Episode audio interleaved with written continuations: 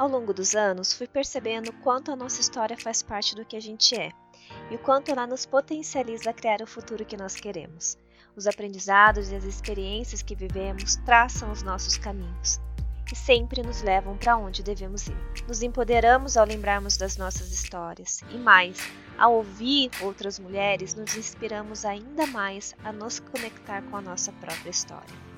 Eu sou a Ju Faria e criei esse espaço para que juntas possamos nos conectar e transformar a visão de nós mesmas, do mundo e criar a mudança que queremos para esse planeta. Comece pela sua história.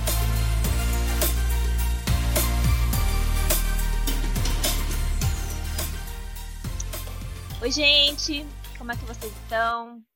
Bom, não é novidade que estamos cada vez mais colhendo os impactos de um consumo desenfreado, uma economia que não favorece a todos, e quem mais sofre com tudo isso é o nosso planeta. Mas sabemos também que ele não vai acabar, que ele tem o poder de ser regenerado. E a pergunta é: se nós vamos conseguir sobreviver a todos os impactos que nós mesmos estamos causando? Para mitigar os impactos sociais e ambientais, existe uma crescente escala por negócios, projetos que têm em seus propósitos soluções criativas e inovadoras para reduzir o impacto negativo e até mesmo impactar positivamente a nossa sociedade e o planeta. E hoje vamos falar com uma empreendedora que tem em sua marca inovação e sustentabilidade. Empresária, pesquisadora de tendências, ama inovação e saber para onde o mundo está indo e as pessoas estão, como as pessoas estão se comportando, Ellen Rodrigues tem em seu DNA a vontade de descobrir soluções inovadoras que de fato tem um impacto positivo na vida das pessoas e do planeta. Amante da arte, da beleza, filosofia, cultura em geral e astrologia. A gente vai conversar sobre isso. Fundou o primeiro canudo ecológico do Brasil Parlamentar, onde em seu primeiro empreendimento já foi inovadora e, claro, sustentável. Junto com uma amiga, fundou um grupo de networking feminino, feminino gerando trocas profissionais e pessoais, defendendo também a causa de gênero e agora está iniciando mais um empreendimento focado na moda circular e, claro, também na sustentabilidade. Seja bem-vinda, Ellen. É muito, muito, muito bom te ter aqui e poder ouvir um pouquinho mais sua história. Obrigada, Juliana. Eu que agradeço a oportunidade de estar aqui e falar com o seu público, a gente conversar mais um pouco, né, sobre tudo, sobre a vida, a gente que já troca muito né, ideia, a gente troca muito dicas e, enfim, a gente fala sobre empreendedorismo, propósito, então é um prazer para mim para a gente compartilhar aqui hoje. Ah, muito, muito, muito legal. Você sabe o quanto eu te admiro como pessoa e como profissional também.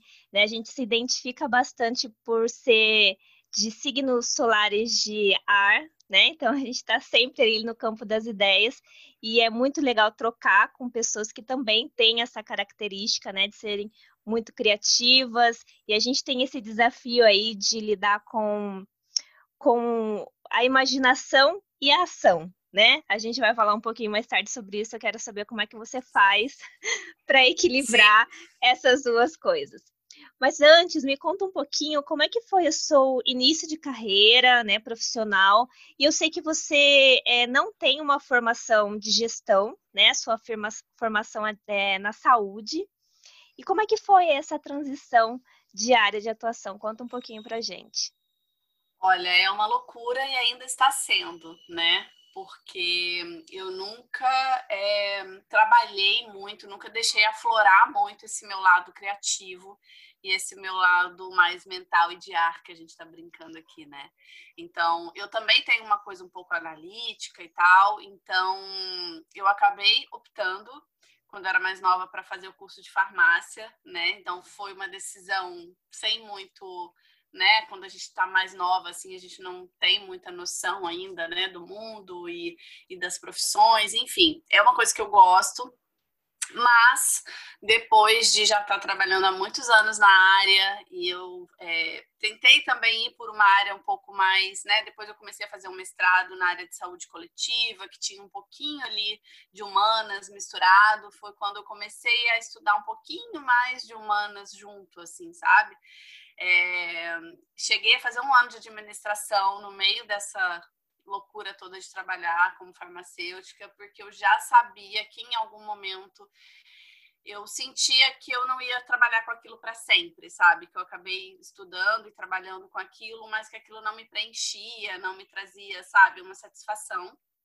E aí, aos poucos, eu fui pesquisando e despertando cada vez mais para essa coisa da transição de carreira, que isso ia acontecer mesmo. Então, claro que tem uma dose um pouco de coragem, né, para quem acaba deixando tudo para trás, assim, de profissão, mas eu falo muito com as pessoas hoje em dia que me procuram para falar sobre isso. Eu super encorajo, sabe? Porque eu não me arrependo nem um pouco, apesar do empreendedorismo ser também assim desafiador, tem dia que você dá vontade de jogar tudo pro alto e desistir mas depois de trabalhar 10 anos como farmacêutica, eu é, tive esse clique final, né, que já vinha há um tempo já despertando em mim, e eu comecei a ler muito sobre propósito, sabe? Comecei a pesquisar mesmo sobre isso, ler um pouco sobre isso, é, pesquisar coisas também com, com as quais eu poderia empreender. Então, eu sou muito curiosa, então, mas eu ainda não tinha despertado para isso, né? Eu não sabia, eu era curiosa, mas ainda não tinha me caído a ficha. É, e aí eu comecei a pesquisar muitas coisas e tudo, e aí teve uma viagem de férias quando eu ainda trabalhava como farmacêutica, que eu falei, olha, eu vou tirar esse ano eu vou decidir a minha vida. Esse ano eu lembro que foi no Réveillon, eu falei assim, eu vou decidir a minha vida ano que vem, o que, que eu vou fazer, porque eu não tô feliz e tal. E o meu trabalho que eu tava também, o último, era muito desgastante, era muito estressante. E foi a gota d'água. E aí, no, nas férias daquele ano, que foi em abril, eu decidi viajar sozinha, fazer uma viagem sozinha de um mês, uma viagem bem é, sabe, para ficar comigo mesma, essas coisas que o pessoal fala, sabe, de autoconhecimento, de ficar consigo mesma, de encontrar o meu eu, mas foi muito isso, assim. E aí eu fui viajar sozinha para Bali durante 30 dias. É, e aí eu lá conheci tanta coisa legal e aí me despertou, sabe, tudo isso, assim, me despertou uma reconexão com a natureza que a gente acaba se perdendo, né? A gente que mora em grandes cidades, eu moro no Rio, morei em São Paulo, capital também. É, e apesar de eu ter nascido numa cidade pequena e de ter uma, um contato com natureza. Meu pai é muito ligado nisso, eu não era tão ligada nisso. E aí lá em Bali eu também fiz a primeira aula de yoga na minha vida, fiz a primeira aula de meditação da minha vida. E aí eu comecei a despertar muito para essa coisa de, nossa, eu acho que eu quero empreender e eu quero começar é, com alguma coisa que ajude, de certa forma, o mundo na área ambiental, né? Porque eu sempre me incomodei muito com essa coisa do lixo, mas nunca imaginei que eu ia trabalhar com isso algum dia. Mas foi uma das coisas que sempre me incomodou muito, que eu ficava muito estressada, assim, de ver quanto de sujeira que tem na rua, o pessoal quando joga lixo no chão, enfim. E não, mas nunca tinha imaginado trabalhar com isso. E aí lá em Bali eu conheci muita coisa legal, muitas marcas sustentáveis. Visitei a Green School, que é a escola mais verde do mundo, que é toda de bambu, maravilhosa, assim, incrível conheci também alguns produtos sustentáveis lá que não tinha aqui no Brasil ainda. Isso foi em 2017. E aí, quando eu vi os canudos, e aí eu falei, caramba, me deu um clique, uma coisa na hora muito engraçada que eu nunca tinha sentido, assim, muito forte. Parece que eu encontrei e ele me encontrou, sabe como? Sim. E aí, na hora, eu falei, ah, eu acho que é isso. E aí eu cheguei no Brasil e já comecei a pesquisar, pesquisar fornecedor aqui no Rio, consegui e comecei a, a, a, produzir um pouquinho, fiz um pouquinho, encomendei um pouquinho de canudo na fábrica, comecei a distribuir para os amigos, depois comecei a vender para as pessoas conhecidas, vender na internet, e aí foi indo, que eu não vou falar toda a história agora, mas é, é até o ponto que eu comecei a empreender e lancei os canudos, a mentar, é esse, esse momento. Muito legal, né? E quando você diz que, que você teve a ideia, né? Na verdade, você encontrou a ideia, né? E os canudos te encontraram lá em Bali, muito porque você, eu acredito, né? Porque você estava aberta, né? Porque você realmente é, tava, estava entregue né, a, a, vida, as coisas que você estava vivendo naquele momento, e você estava querendo viver algo novo, né? Você realmente estava chamando isso na sua vida. E eu acredito muito que quando a gente realmente acredita, que quando a gente, a gente quer criar a nossa vida, a gente de fato abre os nossos caminhos para receber insights, né? Para dar asas aí para nossa imaginação e para nossa criatividade. Eu falo que a criatividade ela é amiguinha da liberdade, né? Quanto mais a gente está livre e aberta, mais criativa a gente fica. Porque a criatividade, para mim, mim, parece um. Não sei se você imagina ela assim, mas sabe quando você imagina ela uma pontezinha assim de cima para o seu eu superior, ou para o seu Deus, ou o que você acredita, né? Então é aquela pontezinha que você tem com a sua intuição, né? Que vai te trazendo insights e, e, e pensamentos e ideias que eu acho que tem muito a ver com aquilo que a gente tem para criar. Então, muito legal, eu acho que é isso, né? Primeira coisa é se abrir, né, para o novo.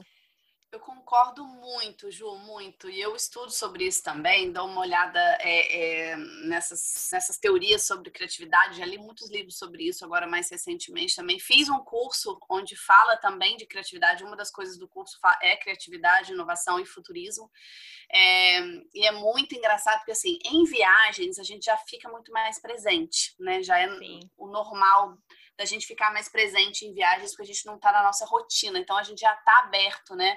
A, a, por isso que a gente é, é, se lembra tanto de viagens, enfim, que a gente está vivendo aquela coisa nova. E eu já fui total, assim, lá eu vou encontrar o que, que eu vou fazer. E assim, e foi muito engraçado que Bali, eu sempre aquela imagem de que você vê foto na internet e você tem vontade de conhecer o lugar. Parece que o lugar tá te chamando a vida toda, sabe? Não sei por quê. Quer dizer, eu sei porque depois eu fui estudar astrocartografia, que fala da astrologia no Sim. planeta, né? Os lugares que com, com os quais você se conecta. E aí hoje em dia eu sei porquê, mas foi sempre assim, Bali, sempre ficou aquela coisa, aquela imagem de Bali na minha cabeça. Um dia eu quero conhecer esse lugar, um dia eu quero conhecer esse lugar. É muito engraçado. E essa coisa da criatividade, de ser, ser muito relacionada à liberdade e à espiritualidade, Deus, é assim, totalmente, totalmente. Tanto que é, chama-se Criador, né? É, é, o criador, é o criador do universo e de todas as coisas. Então, a gente, quando a gente cria alguma coisa, a gente está conectado totalmente, né? E essa coisa das ideias também, das ideias virem e voltarem, as ideias também, eu li uma coisa num livro muito interessante que coloquei no meu curso também, que as ideias, elas elas estão aí, né? Elas são independentes, elas são livres. E aí, se a ideia vem para você né, de alguma forma, até porque nós estamos todos conectados, nós somos todos conectados. Se a ideia ela vem por aí, passa pela sua cabeça e você não coloca ela em ação, ela vai e aí ela encontra outra pessoa. E aí ela entra na pessoa, na cabeça de outra pessoa e outra pessoa vai vai vai fazer aquilo, né? Vai materializar aquela ideia assim.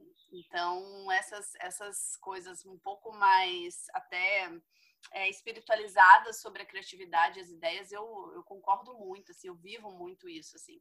E, e eu estando aberta lá, né, com as minhas anteninhas abertas, que é o que eu falo muito, né, é, as minhas anteninhas ligadas para o novo, então é isso, eu estava receptiva e a ideia veio, o objeto veio, eu melhorei ele aqui no Brasil, claro, né, teve a questão do desenvolvimento, e o que mais me, me agradou no, no, no, canudo, principalmente o canudo de vidro, né, que foi o que, o que eu comecei, é porque é, é, aquela possibilidade de trazer frases ali inspiradoras no, no objeto, no canudo, mudou tudo. Porque se não fosse as frases, né, ia ser basicamente um, né, um tubo de vidro.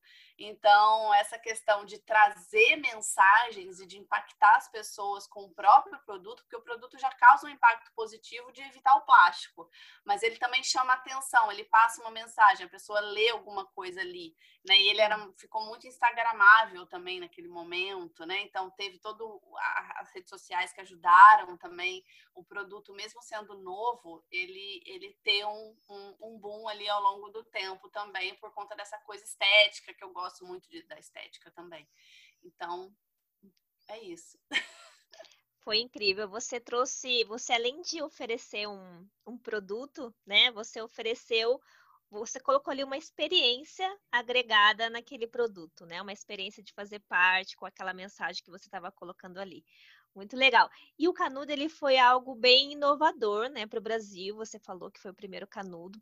Como é que foi é, trazer é, uma inovação para o Brasil e no seu primeiro empreendimento? Deu aquele friozinho na barriga, Ellen? Eu, mas você sabe que olhando para trás hoje, agora depois de ter a Girl Gang, agora a Filo, é, eu falo, gente, eu era muito, eu fui muito doida, né? Eu, eu fico pensando assim, no, no momento não parecia que eu estava tão, né, que, que, era uma coisa tão doida. Eu fui e fiz, assim, mas depois aconteceram tantas coisas depois, né? E hoje eu sou uma pessoa nossa, totalmente diferente do que há três, quatro anos atrás, sabe? Eu evolui tanto como pessoa, como essa coisa do autoconhecimento, gente, é muito primordial, é muito, é muito. É, e como empreendedora também, eu vejo como que eu aprendi, sabe? Como que é diferente você ter um segundo, um terceiro projeto depois de ter tido o primeiro. Primeiro você dá muita cabeçada você dá muita cabeçada. E, e, na verdade, no momento ali eu não estava tão tendo noção, né, do que estava acontecendo, assim, não tinha noção de que ia virar o que virou, na verdade. É, e aí, quando eu tive esse insight do canudo, não, é isso e tal, e comecei a fazer, comecei a vender, é, eu assim, hoje eu olho para trás eu falo, nossa, a gente teve que, não só eu, claro, muitas pessoas desse mercado da sustentabilidade, teve que educar o público, ainda estamos educando o público, uhum. as pessoas, né? Ainda, ainda, estamos começando. Então, as pessoas, quando, eu, quando às vezes viam canudo na internet, no Instagram, não entendiam. Elas não entendiam, elas não sabiam o que, que era, eu tinha que explicar o que, que era. E aí a gente vende, vende também, né, escovinha para limpar. E assim, algumas pessoas não entendiam, simplesmente não entendiam. Eu falo, gente. E assim, as pessoas não entendiam que o canudo plástico era um, um problema, não entendia que o plástico era um problema né? E até hoje tem gente que nega isso e que fala que não. E, enfim, a gente teve uma resistência, sim, apesar de ter tido um apoio muito grande também, que fez o produto até viralizar, digamos assim. Mas teve uma resistência e tem até hoje, porque as pessoas também têm mania de falar: ah, mas o que, que adianta? substituir o canudinho, e tem isso, e tem a garrafa PET, e tem não sei o quê.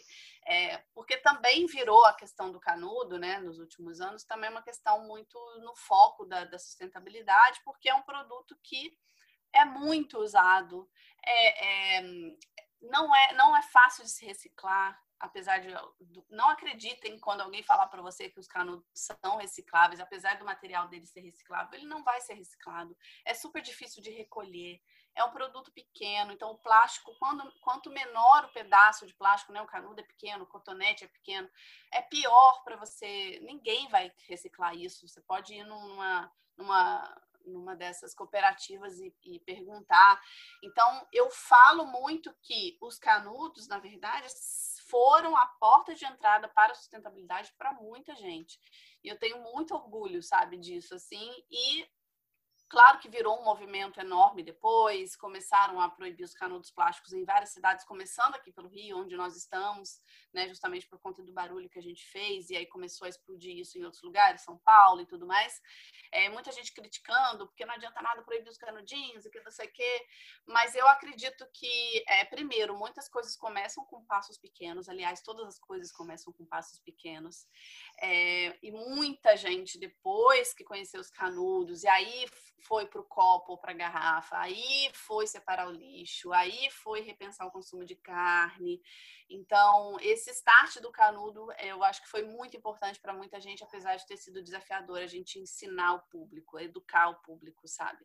É, e ainda hoje é assim, e agora com a Filo Vintage também, né, sobre as roupas, o impacto das roupas Sim. e a questão da segunda mão e dos brechós, que está né, aumentando muito, mas a gente fica às vezes numa bolha da sustentabilidade que acha que todo mundo tem aquela consciência, mas não tem.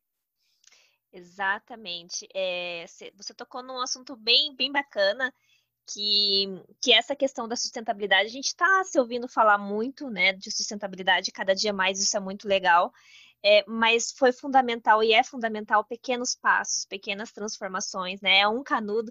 E muita gente fala: ah, mas eu não vou trocar uma sacolinha ou um canudo, porque tem tanta gente fazendo tanto erra tão errado, né? Por que, que uma sacolinha vai, vai resolver? E, e ajuda, né? Não, claro que não resolve todo o problema, mas se cada um tivesse a consciência, né, essa consciência do canudo, da sacola, e a gente fosse fazendo isso aos poucos, com certeza a gente não estaria aí no estado que a gente está hoje, planetário. Mas eu acho que, que é, foi muito legal. Antes de, da gente seguir aqui, eu queria te perguntar como é que foi o, a decisão de, de desapegar, né, desse seu, dessa sua empresa, dessa sua ideia tão grandiosa que movimentou tanta coisa e você simplesmente falou não, né? Agora eu vou continuar assim empreendendo, continuar assim empreendendo dentro da sustentabilidade, mas não mais com a mentar. Como é que foi isso? Como é que foi o coração? Me conta um pouquinho. É, demorou alguns meses, né? É, na verdade, foi uma decisão que foi sendo tomada aos poucos, é, porque assim, eu falo muito essa coisa é, que o propósito ele é totalmente construído no dia a dia, sabe? Não existe você parar, ah, encontrei o meu propósito, meu propósito é esse. Tá, aí depois que você termina de fazer ele, digamos assim, né? Depois que você coloca em prática, empreende ou não, através de outra coisa. E aí? E no dia seguinte você fala, tá, aí tô fazendo isso, eu não vou ser a mesma pessoa com o mesmo nível de consciência o resto da vida, sabe? Amanhã eu tô mais consciente do que hoje, amanhã eu tô mais evoluído do que hoje. E com, as, com o propósito, com o empreendedorismo e com aumentar, foi assim. É, e aí tem muito aquela frase: ah, o que, te, o que te trouxe até aqui não é o que vai te levar para o próximo nível. E eu sou muito curiosa, eu não consigo, sabe? A coisa que eu mais amo fazer na vida é estudar, é ler, é o conhecimento. Então, é, a partir do momento que eu vou conhecendo mais coisas, que eu vou ficando mais curiosa e, consequentemente, mais criativa, né? Porque eu fui é, ativando a minha criatividade ao longo do tempo, que eu não sabia que eu tinha que a maioria das pessoas também não sabe que tem. Exatamente. Então eu falei, meu Deus, o mundo é tão extenso e maravilhoso, as possibilidades são infinitas, infinitas. E hoje eu tenho que me segurar segurar as minhas ideias para não ter vontade de fazer tudo que me vem de ideia na cabeça. Eu falo, eu brinco, né, nas redes sociais que eu falo, gente, vou começar a vender ideias, assim, sabe, a galera que não tem ideia, eu vou começar a ser um banco de, de ideias, porque é brincadeira, claro, que eu é ajudo É mais um projeto, pessoas. hein? É, sim, é mais um. É mais um, porque eu, assim, eu fiz o um curso recentemente sobre isso, né? É, a, a, não, nos stories, nas redes sociais, eu falo, eu ajudo também as pessoas. Muita gente vem falar comigo no direct, eu ajudo é, com ideias e tal, e eu vou começar a dar, vender, não sei, ideia para os outros, porque eu não vou conseguir é, é, é, implementar todas as ideias que eu tenho. A vida é uma só. Eu queria tinha que viver não sei quantas vidas. E, eu, e, gente, eu não é porque eu tô me achando que eu sou a supra-sumo da criatividade, não. Todo mundo é assim. Todo mundo tem possibilidade de criar, porque nós somos fonte, né? Filhos da fonte Sim. da criação.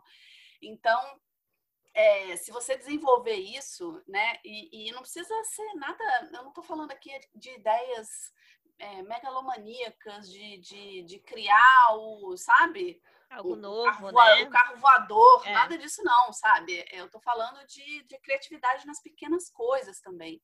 É, e aí, é, com isso, me fugi um pouco, da, falei demais sobre a pergunta, é, foi assim na mental, né? Foi, foram alguns meses é, de que eu falei, nossa, eu quero fazer mais. Eu quero fazer mais. Eu acho que, assim, tá, os canudos atingiram um patamar X, né, ali, de, de, de consciência da população, já está rolando um monte de leis aí para serem implementadas. Eu acho que a minha missão em relação aos canudos na sustentabilidade no Brasil está cumprida né?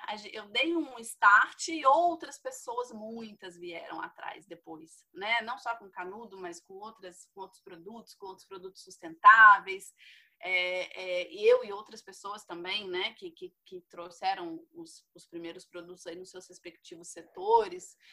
E depois disso você fica querendo mais. E eu também é, eu, eu, gosto muito de, de, da liberdade, né? Então eu estava muito com a intenção de criar um projeto, um negócio que não fosse físico, que não fosse um produto físico, né, que fosse um produto, uma empresa digital, uma empresa né, dos novos tempos aí, 100% digital, 100% online, que eu pudesse trabalhar de qualquer lugar.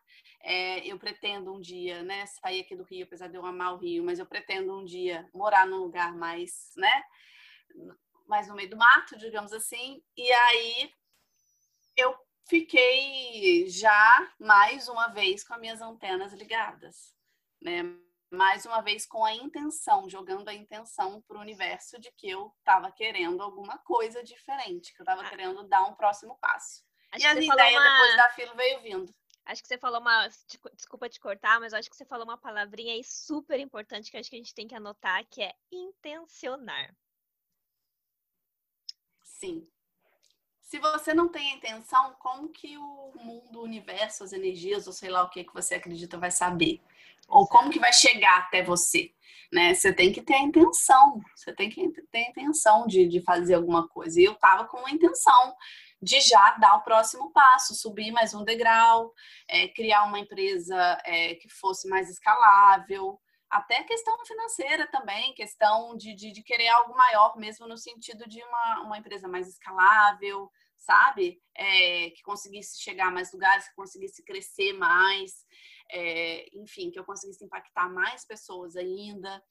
E, e aí, eu, com a sustentabilidade, a gente vai aos poucos levando a sustentabilidade para todas as esferas da nossa vida. E uma das esferas mais recentes foi em relação à moda, à roupa, né? Que me, que me pegou também nessa, nessa questão. nunca fui consumista demais de roupa, de nada. Mas aí eu comecei a me apaixonar por essa coisa do, do, do brechó, as milhões de possibilidades que tem, né? é, de você. E, a, e, tem gente que tem preconceito com roupa de brechó. É, ah, mas já foi de alguém, alguém que morreu, alguém já usou isso. E eu acho essa a coisa mais legal do brechó. Eu fico assim, viajando. Eu, eu tenho algumas peças que são da década de 40, 50, e aí eu fico, nossa, quem será que foi essa mulher que usou essa peça, né? Eu acho que eu tinha alguma coisa em comum com ela, porque, né, se a gente gostou da mesma coisa, é, se a gente tem o mesmo gosto, e aí eu fico viajando nisso, eu amo, e essa coisa da história, da, da história das peças, e aí eu fui me apaixonando cada vez mais por esse mundo do, da roupa de segunda mão, e o meu novo negócio, que é a Filo Vintage, vem, vem nisso. Legal. Então, já que você está falando na fila, explica um pouquinho pra gente como é que foi, como é que bom, você já está falando aí como surgiu a ideia, né? Como é que dessa desse novo gosto, né, dessa nova habilidade aí que você foi desenvolvendo, né, com a questão da tendência também, que eu queria que você falasse um pouquinho depois para gente, né, sobre as tendências. Você uhum. uniu as tendências, a sustentabilidade uh, com o second hand, né, porque para quem não sabe, e a gente vai falar um pouquinho mais, a Ellen é especialista nisso agora, é que quando você compra uma roupa usada, além de ter toda essa esse essa história dessa roupa, tem muito tem muito impacto positivo, né? A gente comprar uma roupa que já existe. A gente vai falar um pouquinho depois mais para mais para frente com a gente, mas primeiro eu quero que você fale como é que foi transformar um gosto, uma habilidade em um negócio. É, foi, eu acho que essa é uma dica muito boa também para quem quer empreender, para quem quer abrir um próprio negócio, sabe? Com a Mentar foi diferente um pouco, mas ao mesmo tempo foi é, relacionado a uma coisa que me incomodava muito, que era o lixo, mas que eu ainda não tinha, né? É, assim, não estava tão ligada, né? E tal. Agora, dessa vez, foi assim: eu, como consumidora, como né, consumidora desse mercado, eu senti um gap no mercado, eu senti que estava faltando alguma coisa, eu senti uma, uma dificuldade quando eu fui é, é, pesquisar para comprar uma, uma bolsa usada na internet, que eu queria experimentar de usar, de comprar de brechó online, que eu já tinha comprado muito em brechó físico, loja, né? Uhum. E aí é, eu percebi que, apesar de existirem brechós no Brasil já super profissionais, enormes, brechós de luxo, inclusive sites super bem, e-commerce super bem estruturados e tudo mais, é, existe ainda uma certa, um certo né, buraco aí no mercado que é o seguinte, quando você vai pesquisar para você comprar na internet uma bolsa né, de, de alguma marca X e tal, é, você, primeiro, para quem está entrando nisso agora, no, nesse mundo agora, primeiro a pessoa tem que primeiro descobrir quais são os brechós que a pessoa não sabe, não conhece, porque não é da cidade dela, é online. Então, a pessoa tem que ir lá no Google, digitar e procurar ver quais são. Aí tem que ver quais são confiáveis, porque essa coisa de você comprar alguma roupa, coisa, bolsa, etc., de marca na internet, tem muita questão de falsificação, de pirataria, de produtos falsos. E aí você fica assim meio inseguro, né? E aí, vou comprar, e se for falso, eu não sei dizer se é falso ou não, apesar de que alguns dos melhores é, sites aí eles têm a questão do certificado de autenticidade e tudo mais, mas você não consegue comparar preço. Você, é, você tem que entrar no brechó A no site e pesquisar e ficar lá horas e horas, depois no brechó B, no brechó C. Tudo bem que eu gosto, eu amo fazer isso. Mas aí, porque quando às vezes você digita lá no Google algum produto que você quer comprar, tem aquela areazinha de shopping ali, que é um comparador de preços, né? Então você consegue ver ali aonde que vende o produto que você quer. Muitas vezes aparece ali os vários sites, né? Se você quer comprar uma geladeira, por exemplo, você joga ali, vai aparecer. Geladeira nas americanas é X, na Casas Bahias é tanto, tal, tal, tal. Para esse mercado, isso não funciona, né? Essa comparação de preço no Google não funciona por conta que é, se você digita lá, só dando um exemplo, uma bolsa da Chanel, sei lá, vai vir bolsa da Chanel de 100 reais falsificada, vai vir bolsa da Chanel de 10 mil reais falsificada e vai vir bolsa da Chanel de 5 mil reais verdadeira. E aí eu comecei, aquilo me, me começou a ficar aquela, né, na minha cabeça. Ficou aquela perturbaçãozinha na minha cabeça. Aquela minha pulga, cabeça. né? Aquela pulga atrás da orelha. aí, eu, aí eu fiquei pensando, aí minha cabeça já, já é a mil, né? Aí eu, tá, aí eu vi que esse mercado estava crescendo. Ano passado eu fui para Nova York, conheci uns, uns brechós lá super de luxo, assim, que nem parece brechó e tal. Comecei a pesquisar esse mercado e não sei o quê. E aí comecei a ligar os pontos, que é uma coisa que eu falo muito também, até sobre essa questão das tendências. É, qualquer um pode é, é, visualizar, estudar tendências assim. Eu gosto mais de macro tendências, né? Que são as tendências, não essas tendências de, de moda, né? Ah, o rosa está na moda, não é isso. São as macro tendências de comportamento humano mesmo, sociologia mesmo da coisa, sabe? para onde o ser humano está indo de, dos seus comportamentos de consumo e etc. E aí eu comecei a pesquisar muito sobre isso, comecei a fazer algumas conexões na minha cabeça, aí eu pensei, né? Nossa, mas também não tem ainda nenhuma publicação, nenhum blog voltado para esse setor, né? Algum blog dedicado a esse setor, conteúdo dedicado a isso, apesar de estar super explodindo. Tem algumas blogueiras, algumas influências que falam sobre brechó e no YouTube também e tudo, mas ainda não tem uma plataforma que seja referência de tudo isso, sabe?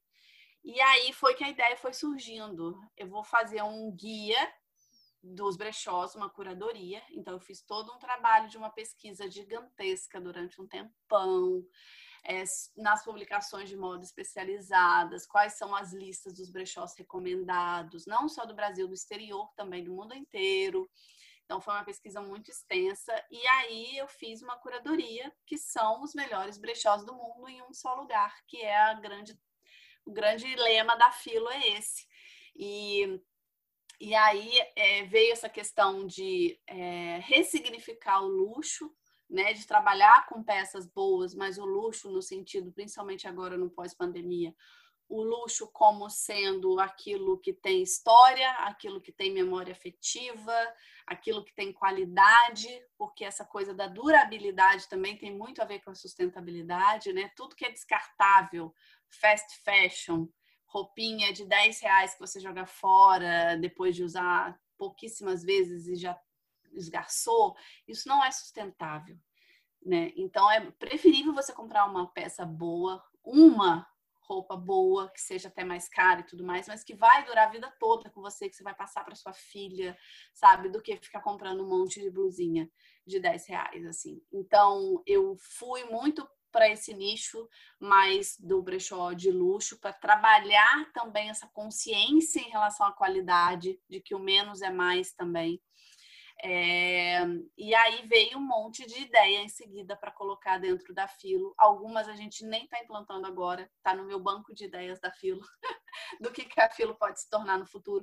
Mas hoje ela é um guia de brechós, uma plataforma que vai ajudar as pessoas a né, é fazer uma curadoria ali do, do, quais são os melhores brechós mesmo em várias cidades do mundo. Então, quando você, a gente puder voltar a viajar, se quiser conhecer os melhores brechós de Paris, vai estar lá na fila, você vai pesquisar. É, ou se você for em qualquer cidade aí, capital do, dos países, você vai conseguir. Conteúdos, blog, é, e-books é, gratuitos direcionados para a gente fazer essa educação né, inicial de quem ainda não é educado nisso. Então, a gente tem um guia de como que você compra em brechó, um guia de como que você cuida das suas roupas para elas durarem mais, porque a gente lava as roupas tudo errado, a gente não lê a etiqueta de como que lava. É, e o guia do estilo, que essa coisa do autoconhecimento e do vintage tem tudo a ver porque você vestiu vintage quer dizer que você não segue necessariamente só a tendência, só o que está na moda. Você segue o que combina com você, com o seu estilo, com a sua personalidade. E aí não faz diferença se a roupa foi feita hoje ou na década de 60. Ah, eu acho isso o máximo. Eu acho que é a coisa que eu mais gosto, na verdade. Então, tem muitas coisas que eu gosto second hand, mas sem contar, né, toda essa questão ambiental e sustentável, mas é, é isso, né? Você não ter que seguir um padrão imposto, né, pela tendência, pelo mercado da moda. É você realmente usar e vestir o que você quiser, o que você, o que você gosta, como você se sente bem, bonita. É, de qualquer roupa, de qualquer estação ou tendência. Isso eu acho que é muito legal, porque traz essa autenticidade mesmo, né? Do que a gente gosta, independente do que tá na moda ou não. Então, isso é uma das coisas mais legais que eu acho em second hand. E eu acho que, que sim, eu acho, não tenho certeza que a gente tem que começar a desmistificar né, esse conceito é, de roupa velha, porque não é roupa velha, né? Não é roupa com cheiro ruim, né? não tem mais isso, gente. As roupas podem ser lavadas, né? No, Sim. Mesmo não, é engraçado, Jo, que as pessoas falam assim, ai, mas você vai vestir roupa da pessoa que já morreu, de outras pessoas e tal, roupa de brechó que era de alguém. Mas a pessoa vai num restaurante e compartilha o talher que que todo mundo colocou a boca e comeu, você vai num hotel, você dorme no lençol e na cama que milhares de pessoas dormiram antes. Então, assim, gente, não tem porquê. E aí, realmente, a gente está trazendo toda uma estética é, toda uma comunicação voltada para trazer o vintage como uma coisa cool, uma coisa de, sabe, de qualidade, até de né, trazer essa, essa nova ideia do novo luxo também, para realmente acabar com esse é, estigma de que, né, que as pessoas têm preconceito. Quebrando paradigmas, né? e eu acho que é Sim. é isso, é, é todo dia quebrar um paradigma mesmo porque a, esse mercado, né, é, é, um dado que eu também estou estudando muito sobre isso, mas é um mercado que está crescendo muito mais, inclusive, do que o mercado tradicional, né? Ele está indo uhum. aí é, como aquela corridinha, né, da, da tartaruguinha que está já quase ultrapassando o coelho, então é, é um mercado que realmente tem a tendência de crescer cada vez mais. Porque, gente, a gente tem muita roupa no mundo, né? Já tem é. muita roupa no mundo. Eu falo muito isso. Eu falo, gente, já tem muita roupa no mundo, não precisa produzir tanto mais, não precisa consumir mais tanto. É, e agora, durante nesse momento que a gente está vivendo, a gente está em falta de mão de obra, não sei se vocês de mão de, de matéria-prima, desculpa. Recursos, né? É, da moda, algodão faltando, vários tipos de tecido faltando. É, então vamos bora consumir as roupas que já estão aí, gente, chamando a gente para para usá-las e abusá-las. Sim, sim, é uma coisa muito interessante que às vezes eu acho que a gente não se liga que uma roupa, para ela ser feita, ela precisa de um recurso natural, né? Muitas vezes, uhum. né? A maioria delas, né? É o algodão, ele é da terra, ele é plantado. É, então, acho que falta a gente trazer um pouquinho desse histórico também, né? Ativa, à tona de novo, para a gente relembrar da onde vêm as nossas roupas. Que sim, todos os é. recursos naturais estão cada vez mais escassos, né? Por conta da, da, da forma de vida como que a gente, do estilo de vida que a gente tem hoje. É tudo tem a ver com a desconexão nossa com a natureza, né, Ju? Exato. Porque a pessoa pega o, o, leite dentro da geladeira, ela não lembra que veio da vaquinha que tá lá no, né? E, e, e, usa roupa e não percebe que isso aqui foi um algodão, uma planta que demorou não sei quantos meses para crescer, alguém foi lá e colheu, alguém foi lá e tingiu. E, nossa, é um processo tão longo, tão longo de tudo que a gente usa e a gente não tem noção, a maioria das pessoas não tem noção. Inclusive, em relação a isso, eu quero já deixar uma dica de um livro que chama A História das Coisas. A gente ia colocar aqui as dicas, mas já vamos anotar. Gente, esse livro, A História das Coisas, é primordial para todo mundo que quer começar a entender sustentabilidade como consumidor, como empreendedor. Existe um, um vídeo também no YouTube com esse nome, é super famoso e é um desenho, assim, dá até para você passar para criança, sabe? É, é, bem legal. E é isso, a gente se desconectou totalmente da natureza e das coisas, de onde as coisas vêm, né? A gente não tem essa noção. Então, é isso. Então, a gente também não sabe para onde vai depois, por isso que a gente joga fora, né? A gente também não tem noção do depois. Então, assim, imagina se todo o lixo que a gente produzisse, né? Se ficar um dia sem passar o caminhão de lixo, a cidade já fica, né? Aí Exato. as pessoas perdem a conexão total do, do processo das coisas. Sim, a gente perde mesmo. E eu acho que é, essa é a hora né, de nós como agentes aí da, da, transformação e da ressignificação, né, colocar isso em pauta na nossa comunicação também, nos nossos negócios, né?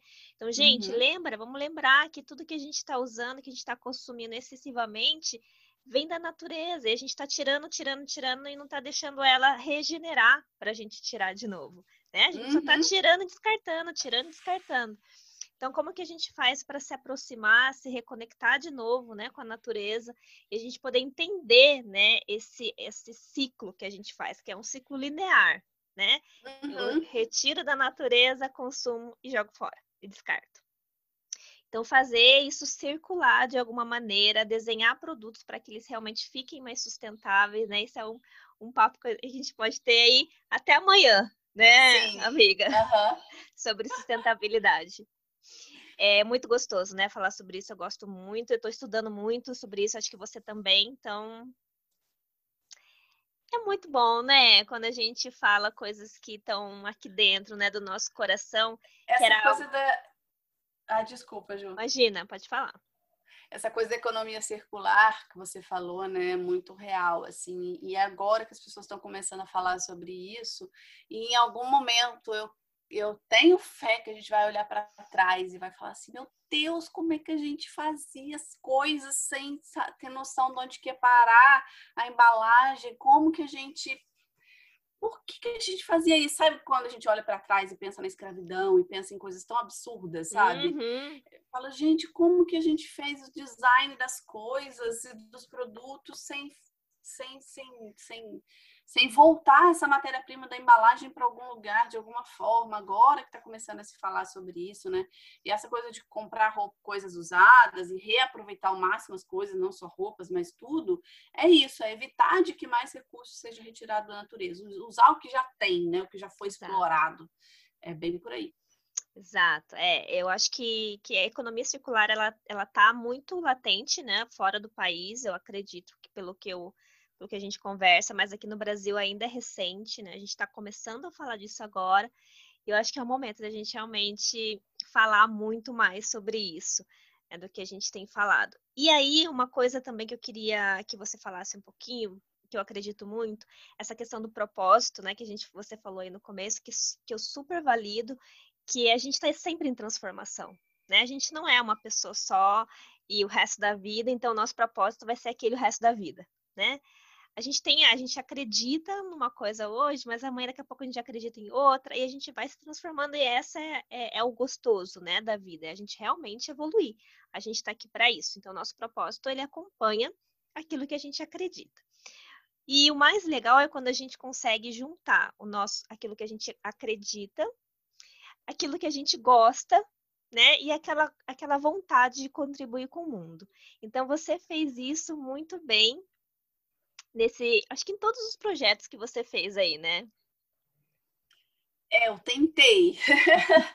é difícil, né, gente? É, é, eu já fiz alguns processos de autoconhecimento, eu indico para todo mundo. Ikigai, coach, fiz todas as ferramentas assim que vocês imaginam, assim, é o mapa astral mesmo, é, saber qual é o seu temperamento, saber qual é, sabe? Eu acho que é, ajuda demais, ajuda demais. É, e até a coisa do, do gostar também é um desafio, porque a gente vai evoluindo, a gente vai gostando de outras coisas, né?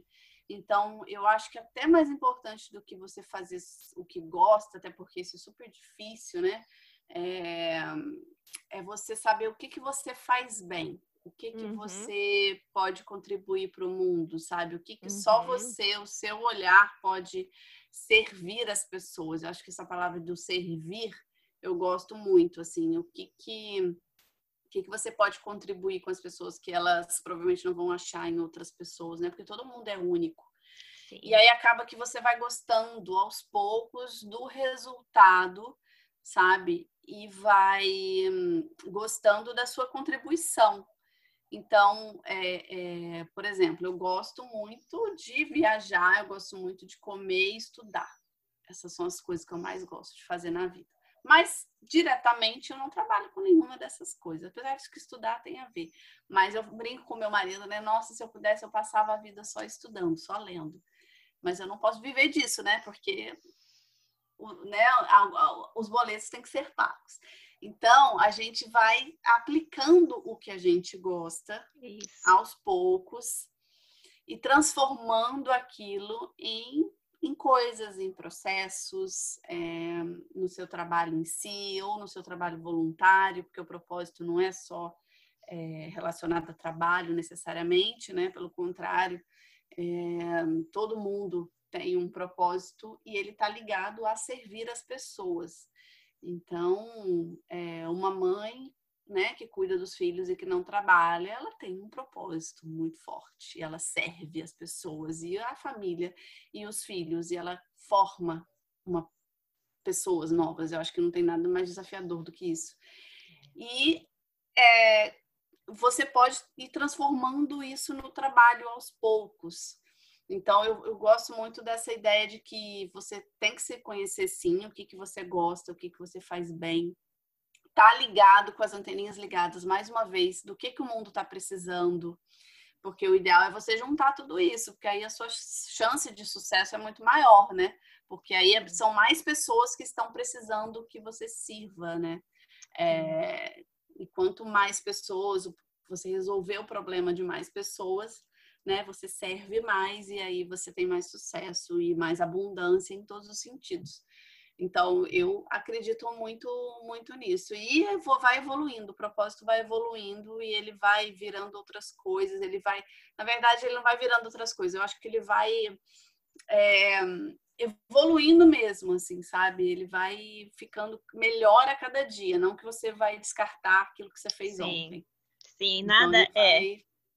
Né, eu até tenho eh, essa questão da transição de carreira, né? Esses dias eu acho que a Rafa Brits e o Murilo Gang, uma coisa assim, eu acho que foi dos dois que eu escutei, que não tem a transição, né? Você vai acumulando experiências durante a sua vida, né? Que faz uhum. aí a sua carreira, né? A sua jornada no servir a outra pessoa, porque eu acho que é isso mesmo. Quanto mais a gente serve de coração, né, com as coisas que a gente sabe fazer, com as coisas que a gente ama, a gente serve o outro, mas a gente se sente feliz também, né? Não é gostoso quando você faz alguma coisa pro outro e o outro fala, nossa, exatamente isso que eu precisava. Eu acho Sim. que é um match perfeito, né? Quando você faz isso para muito mais gente, né? Eu acho que nem, nem falei um português correto agora, mas quando você faz é, para de forma escalar, né? Escalada, né? Isso, uhum. aí sim, né? Eu acho que realmente o seu coração vibra muito mais. E a internet hoje está está trazendo né, essa facilidade para a gente de entregar o nosso servir para mais gente. Então, acho que une uma coisa com a outra. E aí, Ellen, queria te, de, queria perguntar várias coisas, na verdade, né, para você aqui. Porque essa história é muito interessante, muito legal e, e muito corajosa, na verdade. E aí tem uma coisa que eu sempre pergunto é, você faria alguma coisa, você não faria alguma coisa de novo? Por exemplo, assim, Ellen, tô te dando aqui um novo negócio que você não faria, tipo, nossa, isso eu realmente não faria. É, achei que quando eu fiz não valeu a pena, não fez sentido, eu não faria de novo. Olha, a gente aprende tanto, a gente dá tanta cabeçada no empreendedorismo, poderia ficar aqui até amanhã falando tudo que eu me arrependo de ter feito, que eu poderia fazer diferente. Mas são essas coisas que nos transformam em quem somos, na é verdade. Essa coisa da jornada que você falou. Então, a gente tem que aceitar e falar, tá, eu só tenho esse nível de consciência hoje porque eu passei por aquilo. Mas uma coisa que eu acho que eu não é, faria de novo, né? Não vou fazer de novo, se Deus quiser, agora na fila e qualquer outra coisa que eu for fazer, é trazer pessoas para perto, para o time, para a equipe, somente pensando em hard skills, somente pensando, ah, que a pessoa tem formação nisso, a pessoa é especialista nisso, a pessoa sabe fazer isso. É, e não pensar tanto nas motivações da pessoa, se a pessoa realmente está alinhada com a cultura da empresa, com o propósito da empresa. É, sabe? Então, eu já fiz isso é, e não faço mais. Eu acho que pessoas são o recurso mais importante de qualquer coisa. E hum, eu acho até que é mais importante hoje em dia, é, que na época eu não sabia que chamava isso, né? Soft skills, é a questão da, das, das, uh, das características da pessoa mesmo, né? De personalidade, de, de enfim, das, da inteligência emocional dela também, né? Valores, muito mais né? do que dos valores, muito mais do que ah, a pessoa é formada em administração, em economia ou engenharia, ou sei lá o que. Eu acho que isso é muito importante. Muito, muito legal essa dica. E eu acho que a gente também, né, tá mudando muito nosso pensar, nossa, nosso agir, nossa gestão, nossa relação. A gente lembrar que quando a gente é, traz pessoas para trabalhar com a gente, é uma relação ali, né? É um relacionamento que a gente está tá, tá colocando e é uma troca, né? Um está sempre aprendendo com o outro. Isso. Muito, muito legal. E aí, a pergunta que não quer calar. É, como é que você faz, dona Ellen, para administrar e equilibrar e toda essa imaginação, toda essa criatividade, toda essa vontade de, de criar, de realizar com a ação de fato, porque a gente sabe que tem um tempo, né, entre o querer fazer e o, e o realizar de fato, né, as ações, que essas ações demandam aí um tempinho, né, para a gente poder colocar tudo que a gente pensa no ar. Como é que é isso para você? Porque para mim, eu vou te confessar que é um desafio. É muito desafiador e eu acho que até o último dia da minha vida eu vou estar tentando. É, mas a gente vai se conhecendo, aquela coisa do autoconhecimento, a gente vai sabendo o que, que vai funcionando. Então, hoje em dia, eu já, eu já, o que, que eu faço? Até entrando um pouco na questão da astrologia, eu tenho virgem interceptado no meu mapa. Não, então, é uma coisa que eu tenho que trabalhar durante a minha vida toda, a questão da organização e da coisa virginiana, né? Do planejamento, da concretização, da organização e tudo mais. Então, eu sei que é um, é um desafio da minha vida, essa, essa parte, né? De organizar, de planejar e tudo mais. Apesar de eu ser. É, é, é, até executora, né? Assim, pô, já estou no terceiro projeto, na terceira empresa, até que eu tenho uma certa execução aí, né? Mas é, hoje eu assim eu acho que o equilíbrio é muito difícil apesar de eu ser eu sou libriana e equilíbrio para mim é tudo mas sempre alguma parte da minha vida não tá tão legal quando eu tô priorizando alguma outra coisa isso é normal então agora por exemplo eu passei quase quatro meses sem fazer atividade física de tanto que eu estava só trabalhando e focando no projeto, na filo, no curso, nas ideias e tal, tal, tal. Voltei hoje para academia. Então, você tem que ter noção também e, e, se não se cobrar tanto para todas as áreas da sua vida estar 100%, sabe? Tanto as, das ideias quanto, quanto a execução, quanto a família que fica te assistindo trabalhar que nem uma louca, sabe? É, então, eu acho que são momentos da vida que você tem que priorizar uma coisa ou outra e ok, tá tudo bem. Ninguém dá conta de tudo, sabe? Ninguém dá conta de tudo. Em relação a executar os projetos, eu fui é, desenvolvendo algumas coisinhas minhas, assim, né? Algumas metodologias minhas. Então, hoje eu não, eu não, eu, eu vem uma ideia na cabeça, eu penso em alguma coisa, eu anoto na mesma hora. eu anoto e eu vou elencando e eu tenho caderno para tudo hoje em dia, então eu tô super mais organizada do que eu era. Então eu tenho vários cadernos de várias coisas, um caderno só de ideia, um caderno só das coisas que eu estou estudando, que eu estou lendo no momento. Tem a minha agenda. É, e, e, e outra coisa também que me ajuda é pensar que eu fui também aos poucos conhecendo vários, várias metodologias, né, de planejamento de projetos, né, essas coisas todas aí de maravilhosa que os engenheiros se dão super bem. E eu invejo, mas essa coisa de pensar realmente no curto, no médio no longo prazo, né? O que que eu preciso fazer para isso acontecer é, na, nos próximos sete dias ou nos próximos 30 dias? O que que eu preciso fazer sabe, é, é ação por ação, no médio prazo e no longo prazo. Porque eu acho que a gente também tem muita tendência, eu tenho pelo menos, de pensar muito no longo prazo, e aí não materializa, e aí não traz para para o presente, né? Então eu fico, ah, eu quero isso, eu quero aquilo, eu quero. E aí tem que transformar esse sonho, essas ideias, em coisas palpáveis, em micro tarefas, em micro ações, em micro passos para você cumprindo. E eu amo essa coisa do ticar.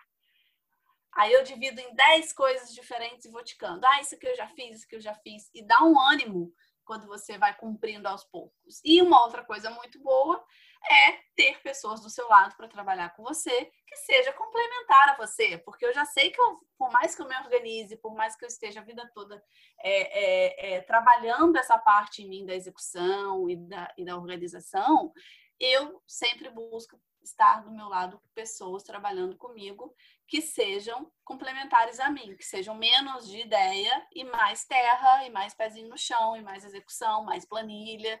Então, é, meus dois braços direitos que eu, que eu tive na vida, né, são muito assim, pessoas da planilha que vão fazer minhas planilhas, trans, transformar minhas ideias loucas em planilhas.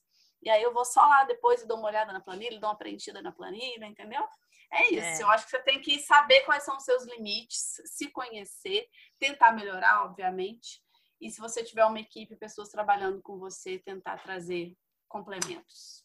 Alô, Daphne. Alô, Rodrigo. A Daphne vai estar aqui também, a gente vai gravar e é, é bom, né, ter uma versão é, da empreendedora total virginiana, né, que é a Daphne. Então, Sim. total planilha, total organizada que aí é o nosso complemento. E, e eu Meu também sonho adoro. É ser assim, gente, mas eu não vou ser nunca. No último dia da minha vida eu ainda não vou ser, entendeu? Então eu já aceitei. Aí eu, eu tento trazer a Daphne, quando não tem a Daphne jamais, eu já né, acho uma outra nova Daphne para me ajudar, porque, gente. O importante é sempre ter uma Daphne, né? O importante é sempre ter uma Daphne. Vocês vão conhecer a Daphne. A Daphne ela tinha que ter Bom. vários clones para ajudar as várias pessoas do signo de ar, como eu e Juliana. Com certeza, gente. Cada um tinha que ter uma Daphne na vida. Amiga, para terminar, é, eu vou até elencar aqui, ver se eu lembro de todos os seus projetos aí, mas Tivemos aí um pouquinho da história da Mentar, né, que foi o primeiro canudo ecológico. É, a gente falou pouco, mas tem também um projeto que foi pelo qual nós nos conhecemos, né, que é o Girl Gang. É, eu acho que é muito legal você ter mulheres por perto, sempre, né, para a gente poder crescer umas com as outras. Eu acho que isso é fantástico, o grupo é fantástico, tudo é fantástico. É, vou pedir para você falar um pouquinho dele. Tem também o seu curso, né, sobre tendência e criatividade, que eu acho que é que você abriu uma caixinha aí muito especial, muito bacana também, né, de, de trazer essa questão da tendência, ou seja, todo mundo pode é, pesquisar, todo mundo pode saber a tendência, todo mundo pode ser futurista, né, que eu acho que esse é o seu, a seu uhum. mantra, seu slogan. Tem agora a Filo, né, que você está lançando. Ai, tem mais alguma coisa? Ai, eu espero que não nos próximos cinco anos, para eu poder focar. Sim, a, o projeto da, da Girl Gang é muito especial, é um projeto paralelo que a gente tem, eu e Kim, né? É que unimos mulheres aí numa rede maravilhosa. Nós só estamos aqui hoje por conta disso, né? É, e, e, eu, de, de um ano e meio para cá que o projeto existe, eu já sou outra pessoa também, só do tanto que eu já absorvi do conhecimento de cada uma ali nossa, demais, demais, assim, é, é, é uma rede de apoio e de socorro, gente, está acontecendo isso comigo, o que, que eu faço? E, né, e ter mulheres de todas as áreas ali, com todos os conhecimentos possíveis, né, é, ajuda demais. E eu evolui muito também, eu tenho muito orgulho do, do projeto da, da Girl Gang, é, o meu curso chama-se Somos Todos Futuristas, justamente para desmistificar um pouco essa coisa da, da tendência, porque ainda é muito restrito.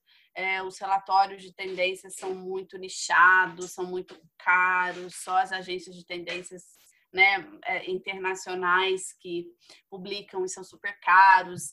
Então, as empresas grandes, elas conseguem inovar por dois motivos. Primeiro, que elas têm muito dinheiro para inovar, claro, né, para pesquisar e para criar novos produtos. E segundo, que elas têm acesso e elas têm consultoria de futuristas para é, e pesquisadores de tendências para darem ideias para elas o tempo todo. Elas não lançam produtos novos sem antes ter uma consultoria de agências de pesquisa de tendências e de futuro.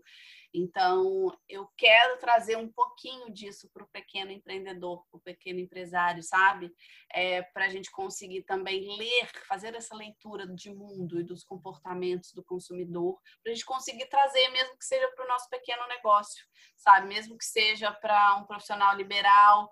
Então, eu falo muito sobre isso também. Por exemplo, se você é nutricionista, você, se você souber as tendências de consumo, você consegue até trazer para o seu atendimento alguma coisa que está que tá o que está acontecendo aí no mercado no mundo sabe você consegue trazer por exemplo gamificação para o seu atendimento você consegue criar uma comunidade que é uma coisa uma tendência muito forte agora entre os seus pacientes então não é só para quem empreende sabe então eu trago muitas ideias assim e aí eu trabalho essas minhas ideias e jogo para as pessoas que aí pelo menos elas saem da minha cabeça e eu e eu consigo trazer essas tendências e essas conexões que eu faço também, trazendo ideias é, na prática para as pessoas de todas as áreas. E o curso está fechado agora, mas é muito legal. Eu reuni alguns. Já fiz vários cursos também sobre criatividade, até no Murilo Gun mesmo, vários livros sobre isso. Eu compilei tudo, eu trouxe num, num curso. E agora a Filo também, que aí eu estou realmente me dedicando a ele agora, 100%, até é, é, preciso né, realmente focar, apesar de ter todas essas ideias loucas, e nos próximos anos estarei à frente da fila aí. Vamos ver o que, que dá, porque eu tô com muitas ideias para implementar na fila, agora eu vou implementar todas as minhas ideias na fila, entendeu? Sim. E a gente quer fazer cursos também na Filo, a gente quer dar aulas, a gente quer fazer masterclasses online sobre estilo, sobre moda, sobre consumo consciente, sobre o mercado de brechós. A gente quer, é, a gente vai ser, se Deus quiser, logo um marketplace onde as pessoas consigam comprar todos os produtos de todos os brechós num lugar só, facilitando muito a compra. É, a gente vai ter serviços né, de consultoria de imagem, de estilo, personal organizer, personal shopper, um monte de coisa, tudo voltado para o second hand. Então, é isso. Aguardem. Aguardem. e sigam a gente, compartilhem, ou, ou acessem. Curtam, acessem. Ah, uma coisa legal também de falar é para as pessoas acessarem a Filovintage, é filovintage.com, filo com PH. E, a gente, e se cadastrar lá, porque a gente vai começar a mandar toda semana os garimpos, uma curadoria hum. de produtos, é, dos brechós aí. De, a gente vai pegar os melhores produtos, os melhores achados aí dos garimpar mesmo nos, nos brechós online e mandar para as pessoas é, semanalmente essa curadoria de produtos para as pessoas poderem comprar. A gente já vai fazer esse trabalho que muita gente não tem paciência, mas que eu amo. E é isso, né? O que, o que você ama pode servir outras pessoas e as pessoas que não gostam de fazer isso, que não têm paciência, você faz para elas, né? A Daphne faz a planilha, que eu odeio fazer planilha. Agora é a Alessandra que está comigo fazendo planilha. E aí vai indo, gente. A gente estamos aqui para nos complementarmos. Cada um é único Sim. e maravilhoso. Ai, é tão bom, né? Trabalhar com essas relações e lembrar que a gente tá todo mundo conectado, tá tudo conectado, já dizia Dark, né? Sim. Nem fala. É, então, gente, para quem quiser saber um pouquinho mais sobre a Filo, né? É filo com ph.com, é ponto .br, certo? filovintage.com. filovintage.com. É, eu vou colocar... inglês também. Eu vou colocar na descrição é, todos os arrobas da Ellen. É muito arroba, gente. Né, meu Deus do céu.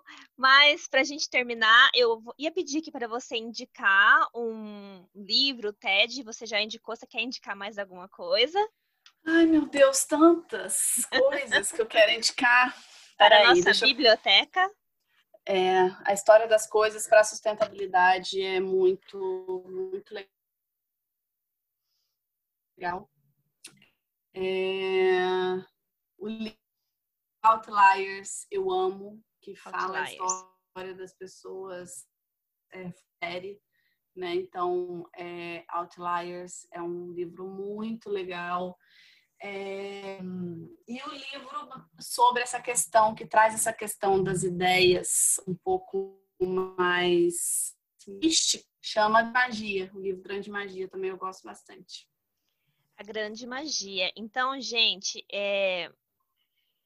resumindo aqui, ou recapitulando, os livros A História das Coisas, conjunto com o vídeo, é... A Grande Magia, e os fóruns de série, né? Que é Outlier. Que eu tenho Isso. ele aqui, inclusive. Vou te confessar que eu comecei a ler, mas eu não me, não me conectei muito com ele. Mas ele vai ter uma nova tentativa, ele tá ali. É sempre assim, né? Eu acho que são os momentos da nossa vida, né? Tem uns livros que vão, mas é. tem livro que não, não vai. Gente, esse livro, inclusive, daria para fazer um podcast só dele, e eu acho sim que tem momentos momentos que você se encontra com livros e que é o momento de você ler ou não. Eu já parei vários livros e fui ler anos depois e amei. É, e ele é um livro um pouco mais, é, é, não é assim, é mais, é, como é que eu vou dizer? Ele explica mais assim essa questão, ele mostra mais as histórias, na verdade, né? É, mas ele me trouxe muitos, muitos ensinamentos assim em relação a o que está ao nosso alcance, o que, que não está, sabe? É, para a gente também não se comparar com outras pessoas que têm muito sucesso e achar que elas tiveram sucesso por, sei lá, a gente julga muito né, o sucesso dos outros também. Então, é uma série de fatores e tem uma frase no livro que eu gosto muito que fala que que o sucesso é vantagem cumulativa. Então, isso tem muito a ver com essa ideia de meritocracia ou não, é, então, assim, não é à toa que às vezes as pessoas chegaram onde estão, porque, né, vários fatores é, é, é né, agiram ali para né? que elas chegassem, influenciaram. Então, é, enfim, é bem interessante. Eu gosto. Maravilha, eu queria te agradecer muito por estar aqui com a gente. É, sim, eu acho que a gente podia ficar aqui, tipo, ter vários podcasts sobre esses assuntos que a gente falou aqui, de empreendedorismo, a sustentabilidade, a moda, a tendência, a criatividade. É, a Ellen aí é uma, é uma biblioteca ambulante, é super legal, né? Conhecimento de várias coisas. E muito, muito, muito obrigada. Estamos juntas aí em todos os projetos que você precisar, pode contar comigo. Eu também, sempre. E, gente, muito obrigada também para quem escutou a história da Ellen, que foi realmente inspiradora. É só gritar qualquer coisa se você tiver alguma pergunta, comentário, coloca lá no meu Instagram, né, no post. O meu Instagram é Jufaria, J-U-H-L Faria. E se você é empreendedora, quer também contar a sua história, fala pra gente. Se você conhece alguém também, alguma mulher empreendedora que a história dela é fantástica, conta também aqui pra gente nos comentários que a gente vai fazer essa, esse bate-papo com ela. E até a próxima. Comece pela Muito sua obrigada. história.